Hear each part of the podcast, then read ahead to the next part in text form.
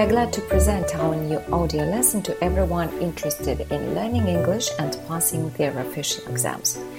Today we'll discuss the EFC listening part 1. As usual, only practical advice and examples are the major part of this lesson. Let's get started. What's the EFC listening part 1? The EFC listening part 1 consists of eight unrelated excerpts from monologues or dialogues. There's one three option multiple choice question per each excerpt. We need to choose one correct option A, B, or C. And uh, you will hear each extract twice.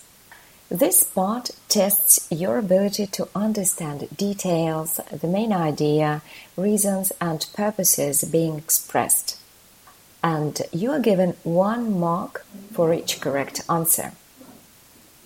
Let's talk about strategy.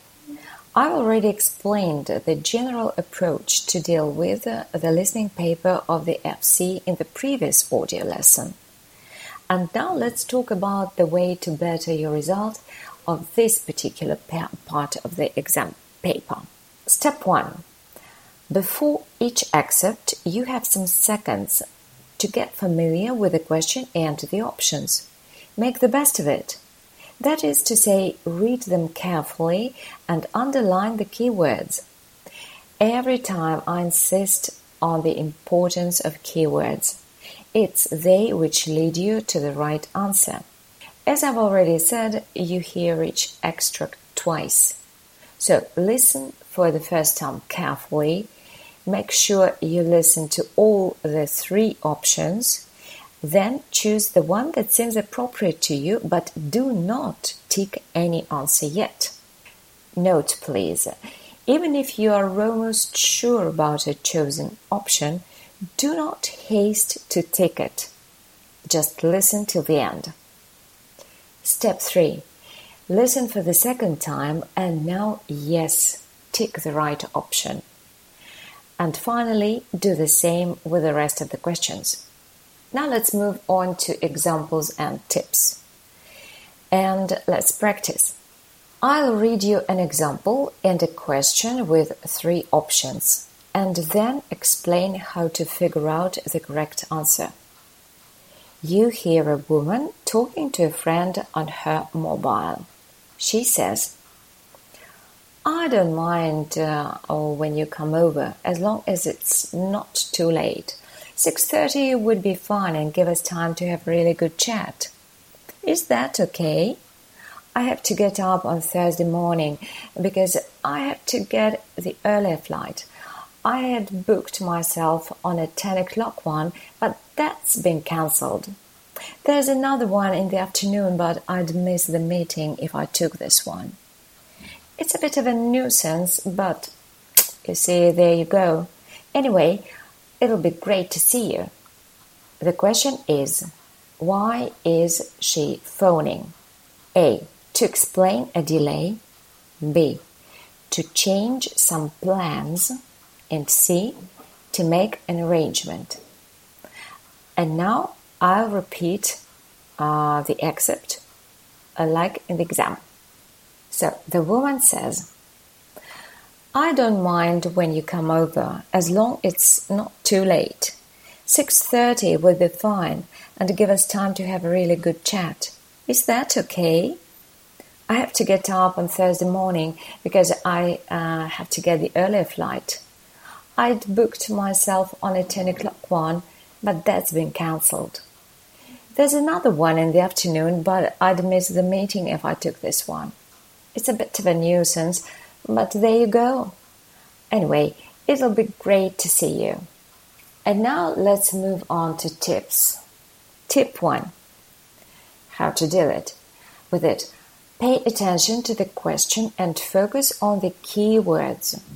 In this case, they are why and phoning. Why is she phoning? Then focus on the options. Explain a delay, change some plans, make an arrangement are the ideas to choose from. Tip 2. get ready to be confused by the task and the recording. It's not that simple. They will always mention every point from the options. As it's clear from this example, the woman explains something, says, says something about her plans and arrangement. So, where is the true answer? And here we come to tip three. Never try to interpret what is said.